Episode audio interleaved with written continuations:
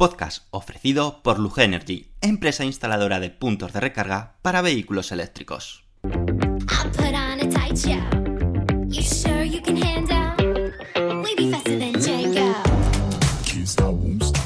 Bienvenidos al podcast de Somos Eléctricos. Yo soy Antonio Sánchez y te voy a acompañar durante los próximos 30-40 minutos que dura este podcast.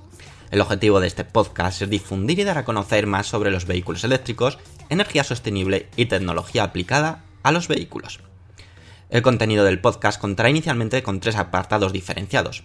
Por una parte, hablaremos de las noticias más destacadas ocurridas sobre vehículos eléctricos.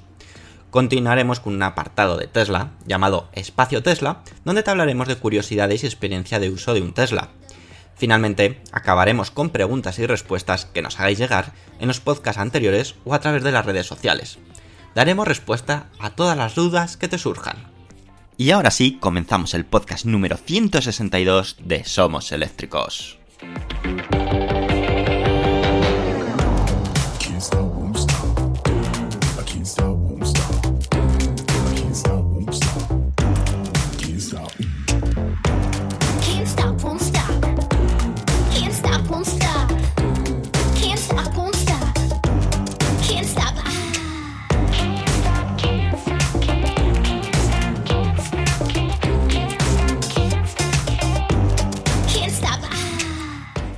Muy buenas y bienvenidos a otro podcast oficial de Somos Eléctricos, bienvenidos a vuestra casa, bienvenidos al podcast de los lunes, porque como sabéis, durante el mes de noviembre y parte de octubre hemos estado o vamos a hacer eh, podcast también los jueves con esas informaciones, novedades más interesantes que estén sucediendo durante la semana. Pero aún así, los lunes pues también te traemos todas esas novedades al respecto.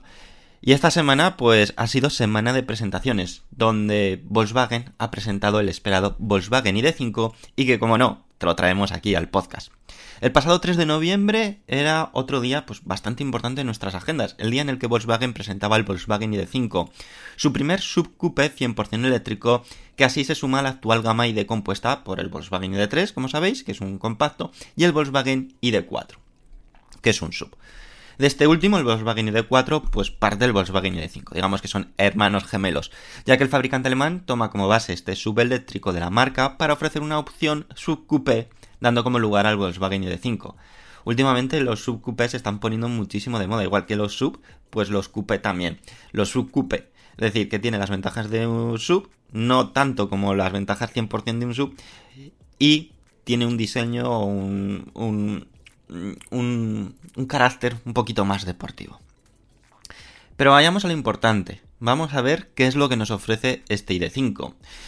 Como ya os podéis imaginar, está fabricado pues, bajo la misma plataforma, la plataforma MEP del grupo Volkswagen, que se trata de una plataforma diseñada específicamente para vehículos eléctricos. Esto permite aprovechar las importantes ventajas que ofrecen los vehículos eléctricos, como es la amplitud del interior, una de las cosas más destacadas, y su punto de gravedad muy bajo, por lo tanto mucho más estable. Respecto a la amplitud, las medidas del Volkswagen ID5 son de 4,59 metros de largo, 1,82 metros de ancho y 1,61 metros de alto. La distancia entre ejes es de 2,76 metros. Otro aspecto importante a la hora de adquirir un vehículo es el tamaño del maletero. En esta ocasión, el tamaño del maletero del Volkswagen ID5 es de 549 litros. Como veis, es un buen maletero, pero digamos que no es el maletero más grande que hayamos visto en, el- todo el mundo, o de lo que nos gustaría a lo mejor que fuese por un subcoupé. En esta ocasión, el Volkswagen ID4, la opción sub, tiene un mayor maletero.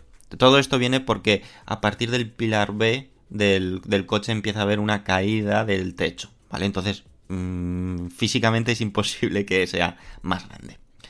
Si pasamos al interior del Volkswagen ID5, nos vamos a encontrar prácticamente lo mismo que si entramos a un Volkswagen ID4.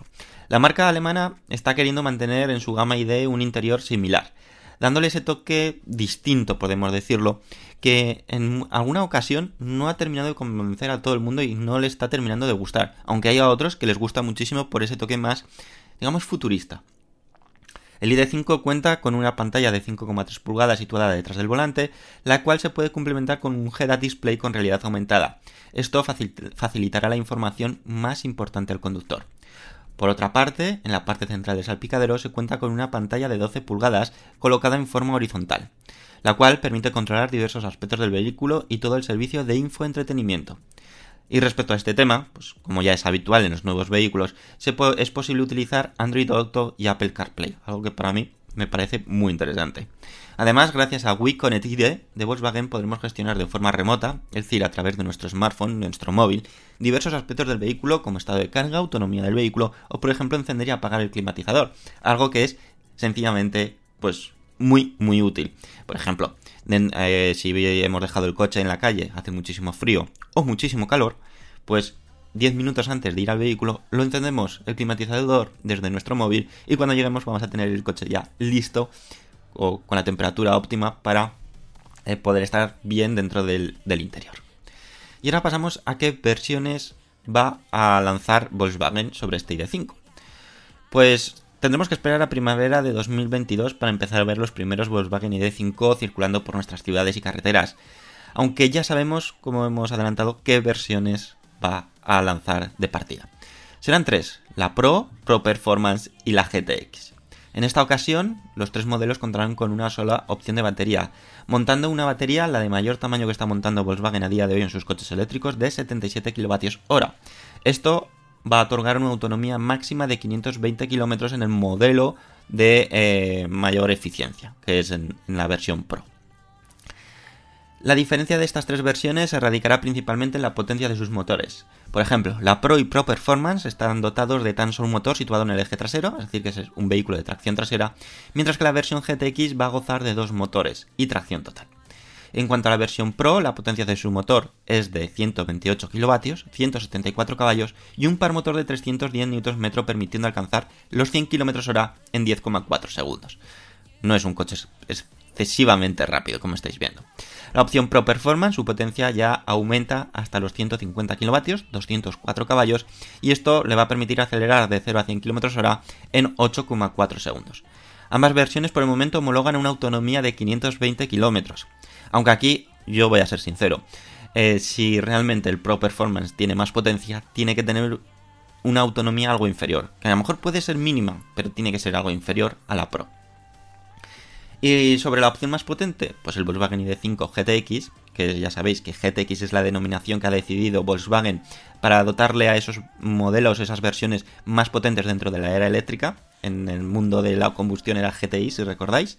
Pues cuenta con una potencia combinada de 220 kilovatios, 299 caballos y un par motor de 460 Nm.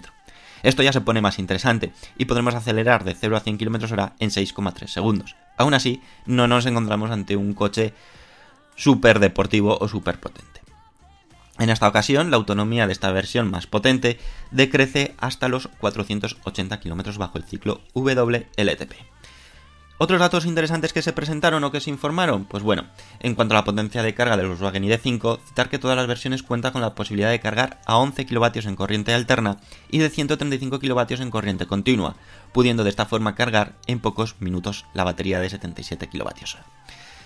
Tenéis en nuestra página web fotos, vídeos e incluso si queréis verlo en vídeo podéis ver nuestro último Eléctricos TV que se publicó el domingo pasado y ahí pues lo vais a poder ver en primera persona, tanto la versión del Volkswagen ID5 como su versión GTX. Y así podéis pues ver exactamente cómo es el vehículo en cuestión.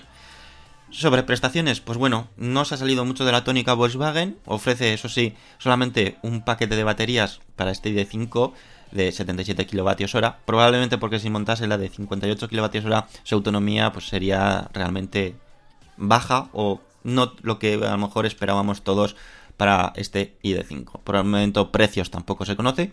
Ya sabemos, tenemos que esperar primavera de 2022. Por lo tanto, en los próximos meses se irá desvelando esas, esas informaciones que todavía faltan, como precios y quizás acabados, no lo sé. Pero bueno, ahí está, ahí os dejo la información y, y nada, otro coche eléctrico que se aproxima a, 22, a 2022 y que será una opción más a tener en cuenta, está claro. Y ahora, antes de pasar a la siguiente noticia, vamos a escuchar algo sobre Total Energies que os tengo que contar. Así que, venga, vamos a eso. Si eres de los que cree que todas las compañías energéticas cobran más o menos lo mismo, no conoces a Total Energies. Porque no todas las energéticas son iguales. En Total Energies mejoran lo que más te importa. Pagar menos, darte una energía limpia y una gran atención al cliente. Además, sus condiciones son tan buenas como los productos. No tienes permanencia, vienes y te vas cuando quieras. Los precios son claros y sin sorpresas al final de mes. Te ofrecen un servicio de mantenimiento con las coberturas más completas que se llama Facilita. Fácil, ¿eh? Y un programa de fidelización con el que consigues experiencia, regalos y descuentos en energía. Y para los nuevos clientes, la energía tiene una garantía de origen 100% renovable, que lo tienen todo, vaya. En su web, totalenergies.es, puedes compartir tu factura actual y ver rápidamente cuánto ahorrarías al mes si contratas la luz o el gas con ellos.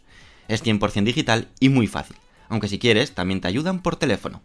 Más de 2 millones de clientes en España, y cada día más, disfrutan de la energía barata, limpia y cercana de Total Energies. ¿Y tú? Venga, entra en su web totalenergies.es o llama gratis ahora mismo al teléfono 900 907 888.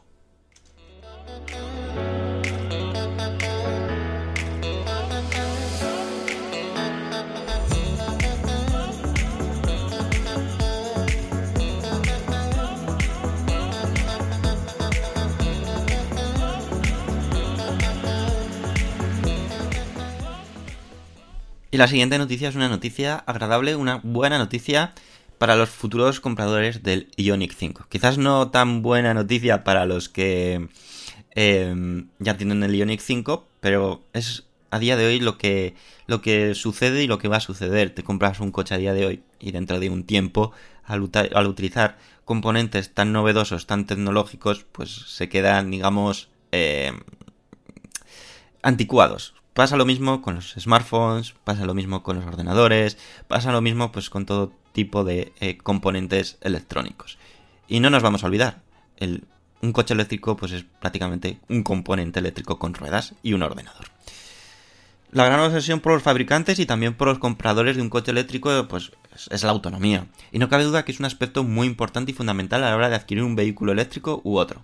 Este año hemos tenido la llegada de importantes vehículos eléctricos al mercado, el cual ha permitido que la variedad a la hora de elegir comprar un coche u otro pues sea bastante mayor que años anteriores. Antes pues había muy poca oferta, muy pocas opciones y teníamos que caer en, en esa opción. Si tuviéramos que destacar unos cuantos eléctricos que se han lanzado este mismo año, pues yo me quedaría con el Ioniq 5, por ejemplo, y, que se trata del primer vehículo de Hyundai Motor fabricado bajo la plataforma EGMP, que supone pues el inicio de una nueva era dentro de la marca, lo mismo que su hermano gemelo el Kia EV6, que eh, pertenece al mismo grupo Hyundai Motors. Pero este último, el Kia EV6, tenía algo mejor que el Ioniq 5, y era su batería, o el tamaño de su batería, mejor dicho. Menos de un año en el mercado ha pasado de eso, y el Ioniq 5 pues ahora equipará la misma batería que equipa actualmente el Kia EV6. Es decir, pasará de montar una batería de 72,6 kWh en su versión de gran autonomía a una de 77,4 kWh.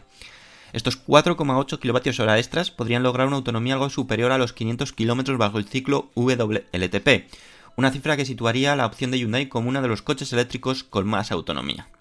Este pequeño y sutil cambio equiparía a la autonomía ofrecida por el Kia EV6 en su versión de mayor autonomía, que es de 526 km bajo el ciclo WLTP.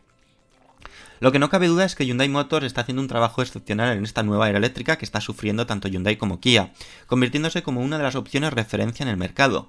Ya nos dejaron entrever con sus eh, modelos adaptados eléctricos o 100% eléctricos, como el, Hyundai Ioniq, como el Kona, como el Niro, de que sabían hacer coches eléctricos y sabían hacer coches eléctricos muy eficientes. Sin duda alguna, lo que más sorprendía era eso, la eficiencia de esos vehículos eléctricos a pesar de que no estaban desarrollados bajo una plataforma específica de vehículos eléctricos o no habían sido concebidos para ser vehículos eléctricos desde una primera eh, estancia o desde un primer momento.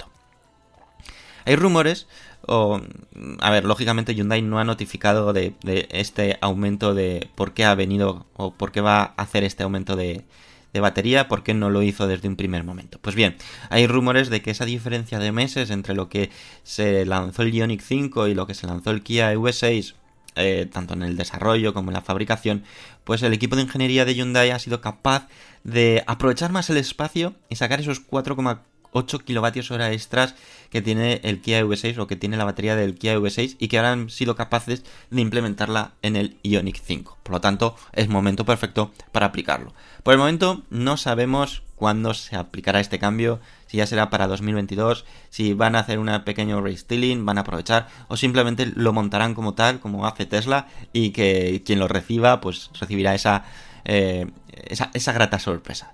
No lo sabemos, la verdad. Es toda una sorpresa. Así que nada, usuarios de Ionic 5, estar preparados a ver si podemos nosotros informarnos o saber cuándo empezarán a recibir esas unidades con 77 kWh. Porque si te vas a comprar un Ionic 5, pues quizás te merezca la pena si no tienes excesiva prisa de, de comprarlo. Y ahora nos vamos a ir a por esta tercera noticia donde los noruegos están otra vez de, enhora- de enhorabuena. Mm, tenemos muchas, mucha envidia de los noruegos porque reciben todos los coches eléctricos antes que nadie. Así que te voy a contar de qué vehículo se trata. Vamos a ello.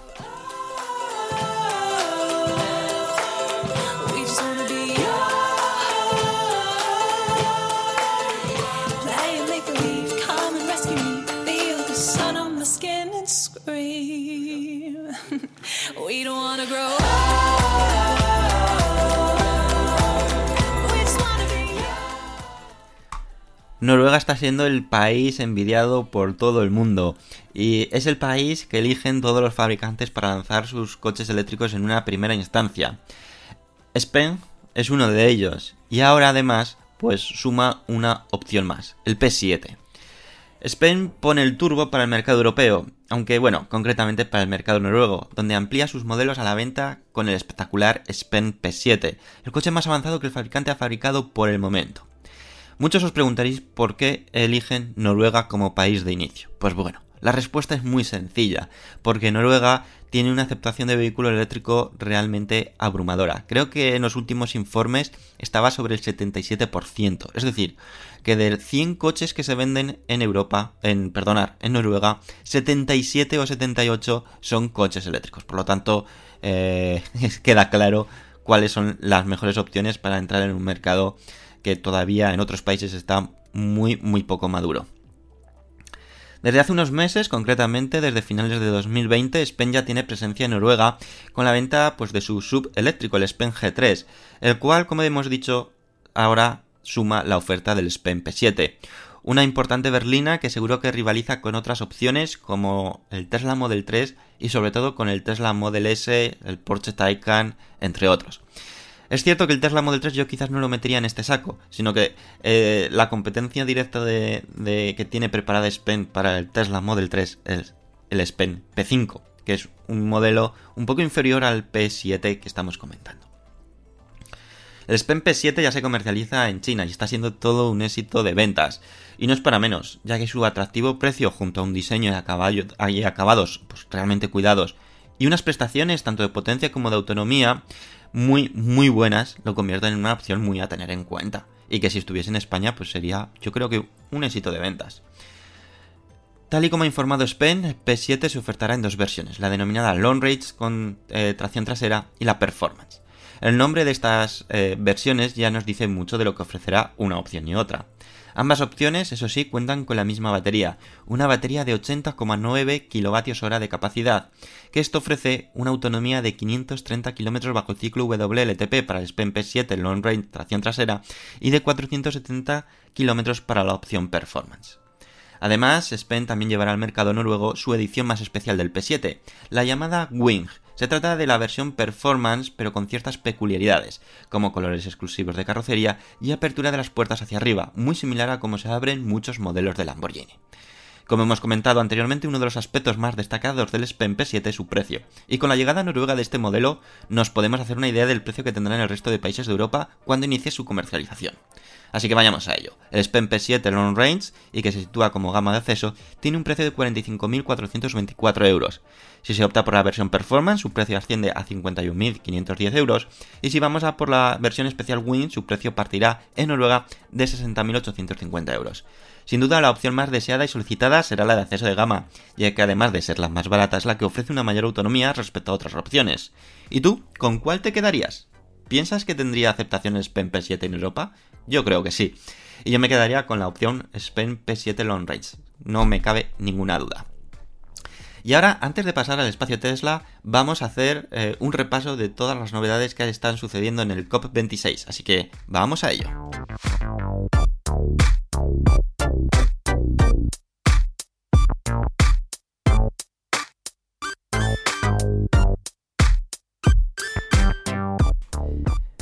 podcast más, venimos a resumiros pues todo aquello que está sucediendo en el COP26 en Glasgow, que se está celebrando actualmente y va a tener una duración de dos semanas, aunque bueno, ya es una semana, que es lo que realmente queda.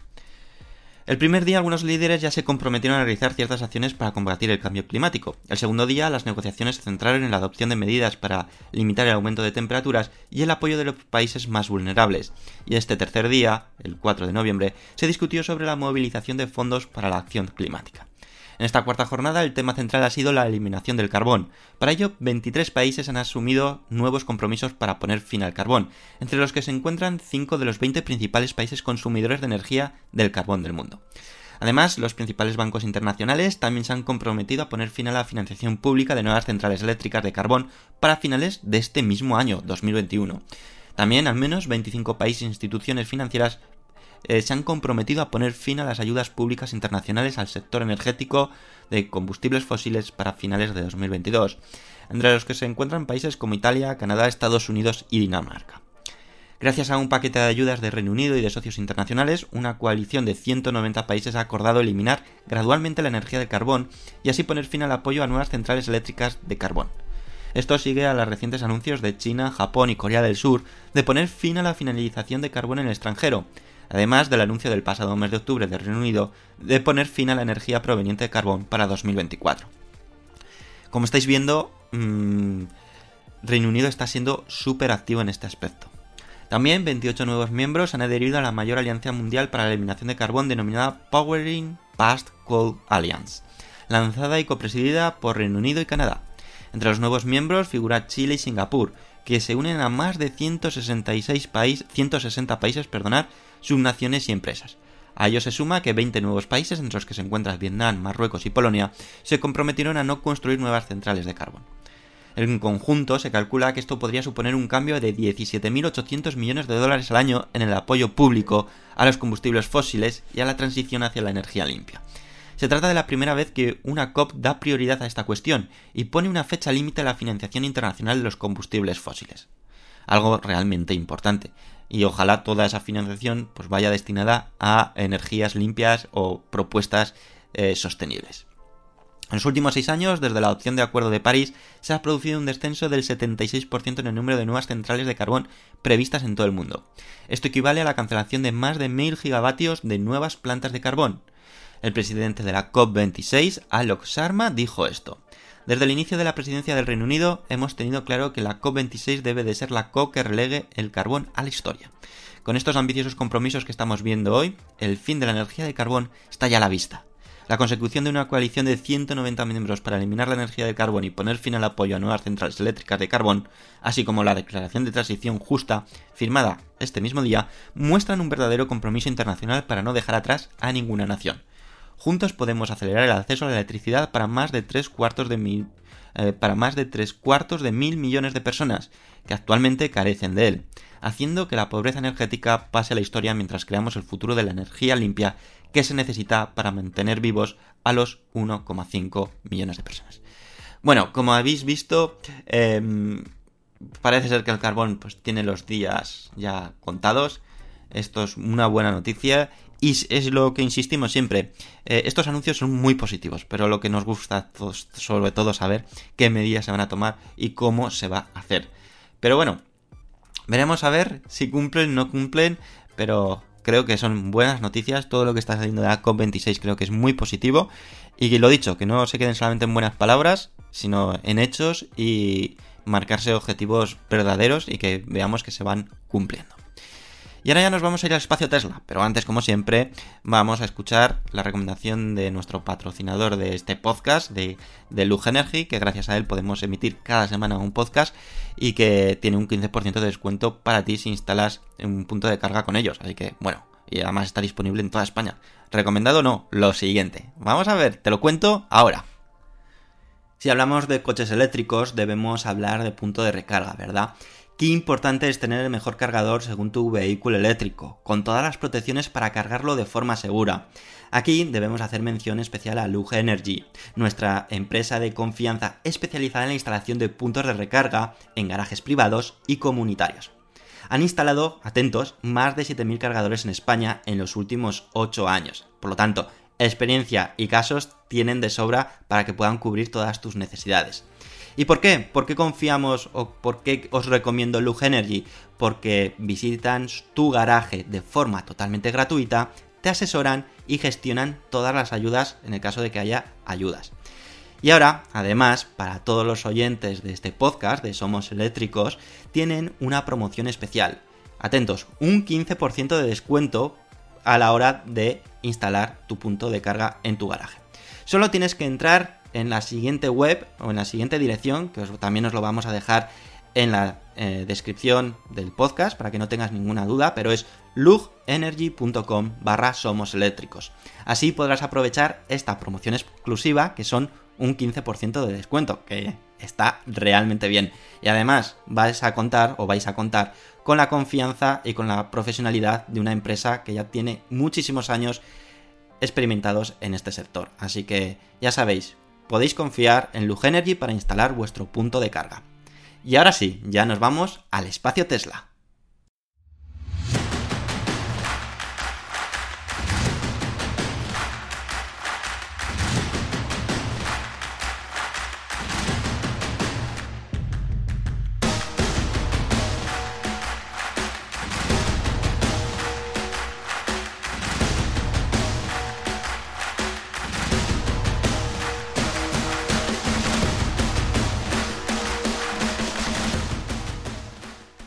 En el espacio Tesla de esta semana he querido darle un poco de protagonismo al Tesla Model X de 2021. Porque es que es cierto, como Tesla no está dando prácticamente nada de importancia a este renovado subeléctrico tan interesante. Todos los esfuerzos están siendo para el Tesla Model S Play y el Tesla Model S Long Range de 2021. Y quiero aprovechar para ver realmente cómo ha mejorado el Tesla Model X 2021 respecto a un modelo de Tesla Model X de 2020. Y creo que os puede interesar a vosotros también, porque a lo mejor alguno de, vosotros estáis eh, pensando en adquirir el Tesla Model X de 2021, pero no sabéis qué ventajas o qué novedades, excepto el interior, puede incluir. Pero ahora, gracias a unos documentos, hemos podido saber que el nuevo Tesla Model X Long Range de 2021 tiene importantes mejoras, eso sí, mejoras no visibles, mejoras internas. Hace unas semanas empezaron a entregar las primeras unidades del Tesla Model X de 2021 en un pequeño evento privado en los alrededores de Fremont. Los primeros propietarios recibían su flamante subeléctrico y dicho momento fue la primera vez que pudimos ver este renovado Model X con un interior completamente nuevo, al igual que el nuevo Tesla Model S. Pero Europa se prevé que las primeras unidades se entreguen para finales de 2022. Ahora, gracias a la solicitud de Tesla para la homologación EPA, hemos sabido gracias a un usuario en Twitter, Tempermanent, algunos cambios importantes que lleva el Tesla Model X Long Range 2021 frente a la versión de 2020, la última, digamos, eh, que se produjo o que se, se sí, antes de este 2021. Lo primero de todo y más destacado es que el vehículo pesa menos, gracias a una batería cuyo peso se ha visto reducida en un 14%.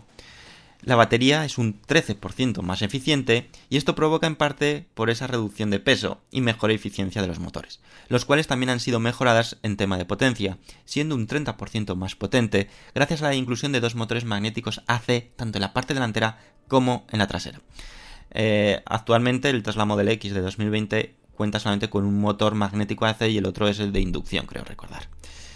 Como resultado de estas mejoras, el Tesla Model X 2021 es más ligero, se calcula que entre un 4% menos pesado que la versión de 2020. Esto afecta directamente a la autonomía que puede ofrecer y homologar.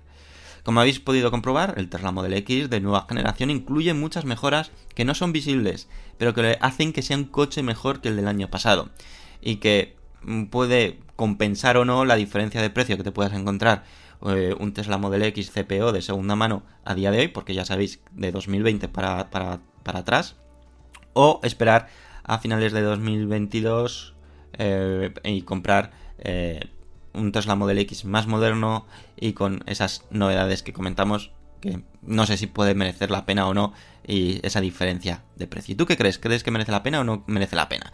Este espacio Tesla ha sido muy corto, muy corto porque como sabéis los podcasts de los lunes hacemos un recopilatorio de información de comentarios que habéis dejado en el podcast del jueves y del lunes pasado. Por lo tanto no quiero extenderme en exceso para dar eh, todo el tiempo necesario a todo lo que habéis comentado en esos dos podcasts. Y es lo que vamos a hacer ahora. Así que venga, vamos.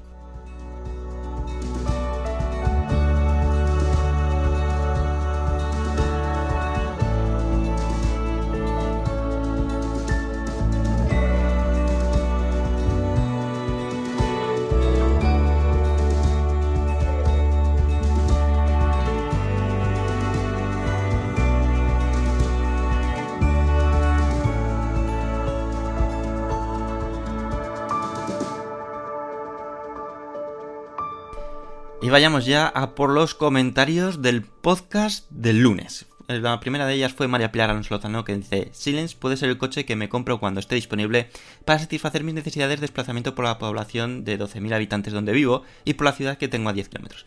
Me gustaría conocer el precio de venta, sería ideal que no supere mucho los 6.000 euros, porque creo que son los 7.000 y algo, creo recordar que dijimos 7.400, 7.600 euros, aunque no lo recuerdo exactamente. Antonio nos dice, probaré cuando tenga la versión instalada para la visualización en los telas de los eventos captados por las cámaras y comentaré mis impresiones a los seguidores de este podcast. Gracias a Somos Eléctricos por avisar e informar, como siempre, tan puntualmente. Sí, habrá que probar eso en cuanto esté actualizado y daremos también nuestras impresiones, está claro.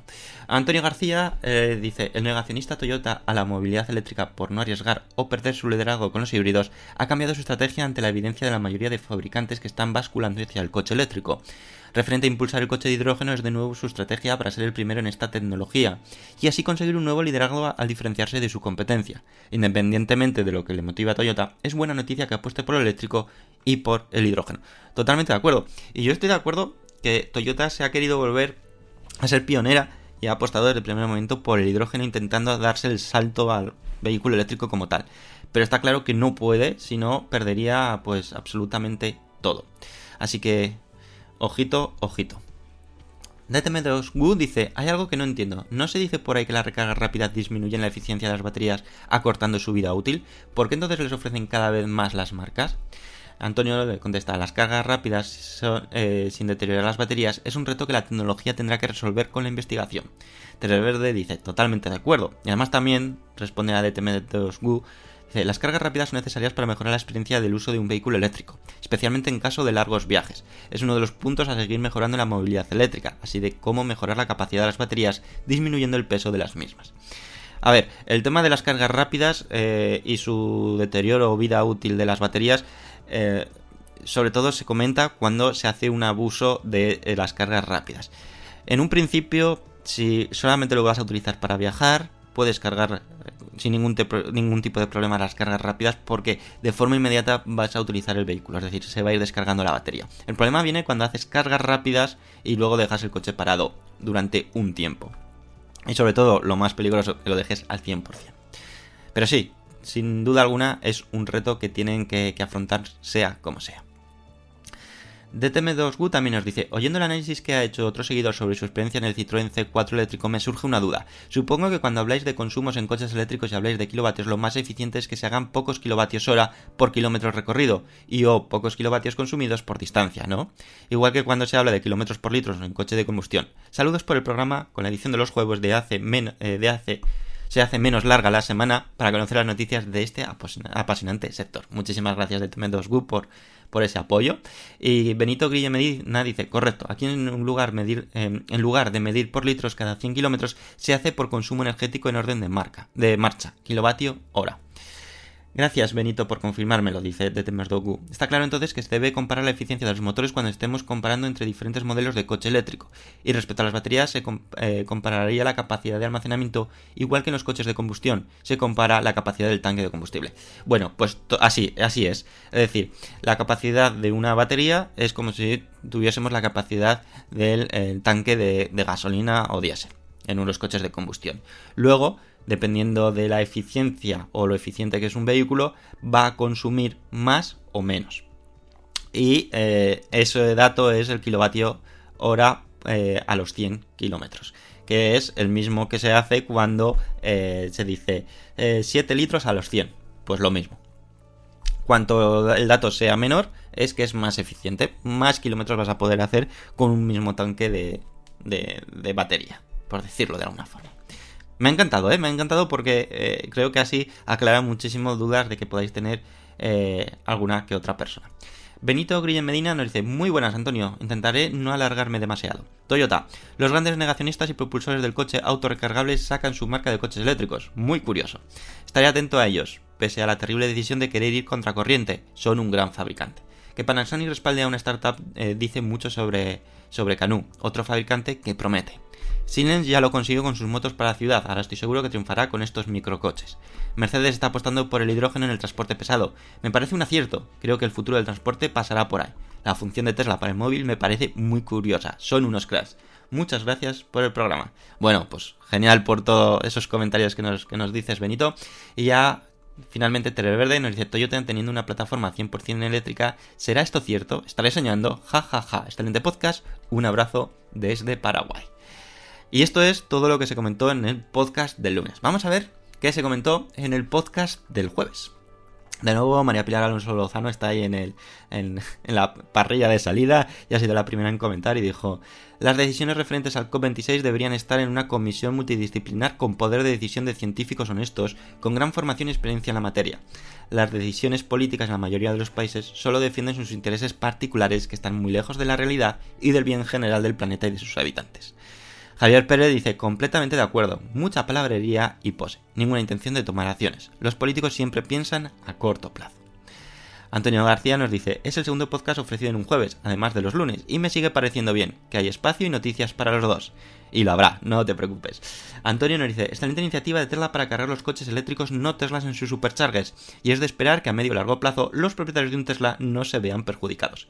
Soy partidario de las empresas abiertas al mercado.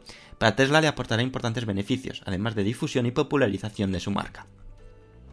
Javier Nion dice, espero que Tesla se acuerde de los usuarios de Chademo y cree un adaptador para nosotros.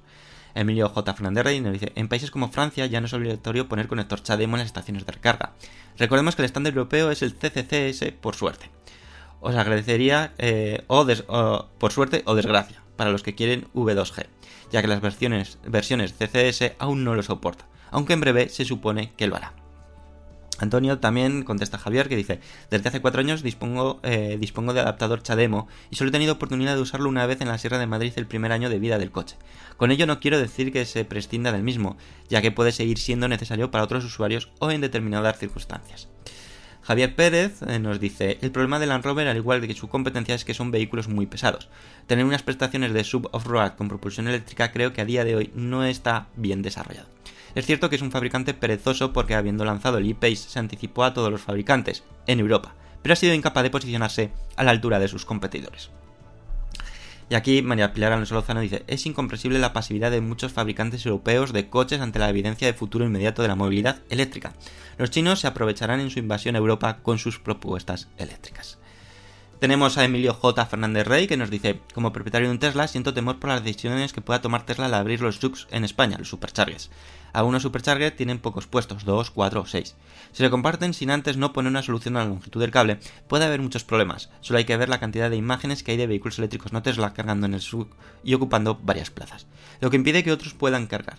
Si bien es cierto, cabe esperar que Tesla abra a otras marcas los subcompuestos suficientes y con unos cables de mayor longitud en cuyo caso confío que sea beneficioso para todos. Como siempre, enhorabuena por el programa y sigue así. Bueno, pues sí, la verdad que los primeros problemas que se está encontrando en esta apertura es la longitud del cable del CCS, de que están en los Tesla, que es mm, pues, lo suficiente para los vehículos Tesla, pero para otros, donde tienen el conector en otra posición más alejada, eh, pues está siendo un problema. Lo que está obligando a que eh, por conocimiento por desconocimiento, no lo sabemos, estén ocupando plazas de superchargers para poder para que pueda llegar el cable. Por lo tanto, eso tienen que solucionarlo y yo creo que habrán tomado nota. Antonio dice, comparto tu inquietud como propietario de un Tesla Model S desde hace cuatro años.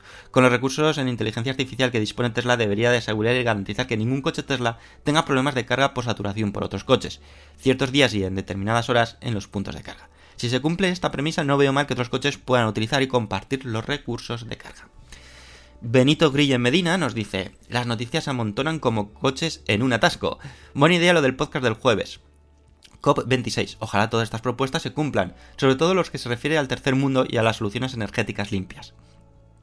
Lucider ha venido a competir con el Model 3. Con sus 69.000 euros de base no es un coche que me pueda permitir, pero es muy chulo y tiene una autonomía brutal. Land Rover, como no espabile, le va a pasar como AMG, terminar a manos de un inversor chino. Total Energy se está tomando una decisión comercial estupenda. Ojalá en este país se anime a alguna empresa a apostar con esa fuerza. Lo de los superchargers es un espaldarazo a la movilidad eléctrica. Los precios me parecen más que justos dada la calidad de la red. Y además dice, un inciso al comentario de arriba, que tengas dinero para comprar un Neutron no significa que seas una persona con civismo. Hay mucho iluminado que se cree que la carretera y sus instalaciones son suyas. Veremos lo que nos encontramos en los superchargers. Y ya finalmente Televerde nos dice, un aplauso por Francia, estas estrategias prácticamente inmediatas son las que impulsan la movilidad eléctrica. Excelente podcast y un abrazo desde Paraguay. Y bueno, me queda solamente agradeceros a todas las personas que habéis dado me gusta. Por no mm, repetirme, voy a coger los me gustas que, que hay del, de uno de los podcasts y lo digo. Porque si no, seguro que hay repetidos, ¿vale? Entonces, si no sale vuestro nombre, es porque habéis eh, comentado o habéis dado me gusta en el anterior podcast y no en este. Así que no me lo tengáis en cuenta, ¿vale? Vamos a por ello, vamos a ver. Habéis sido, pues, como siempre, muchísimas personas, así que se agradece un montón.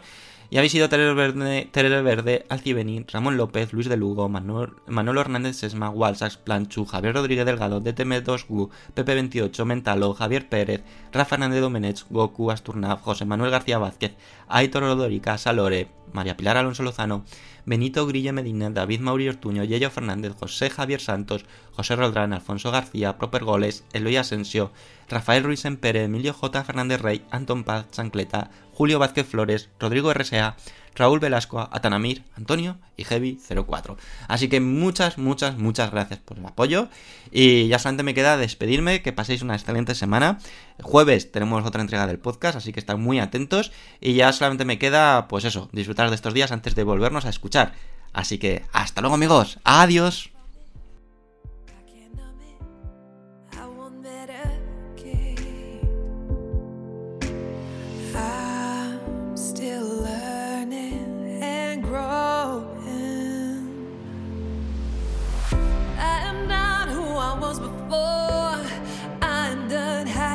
All my failures. Wait and see my masterpiece.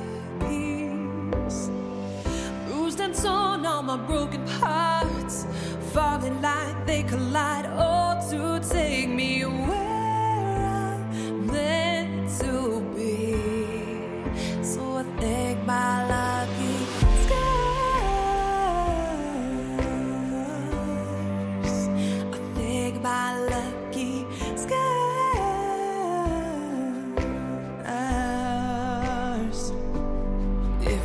feel it, if I feel the pain, then I am still alive.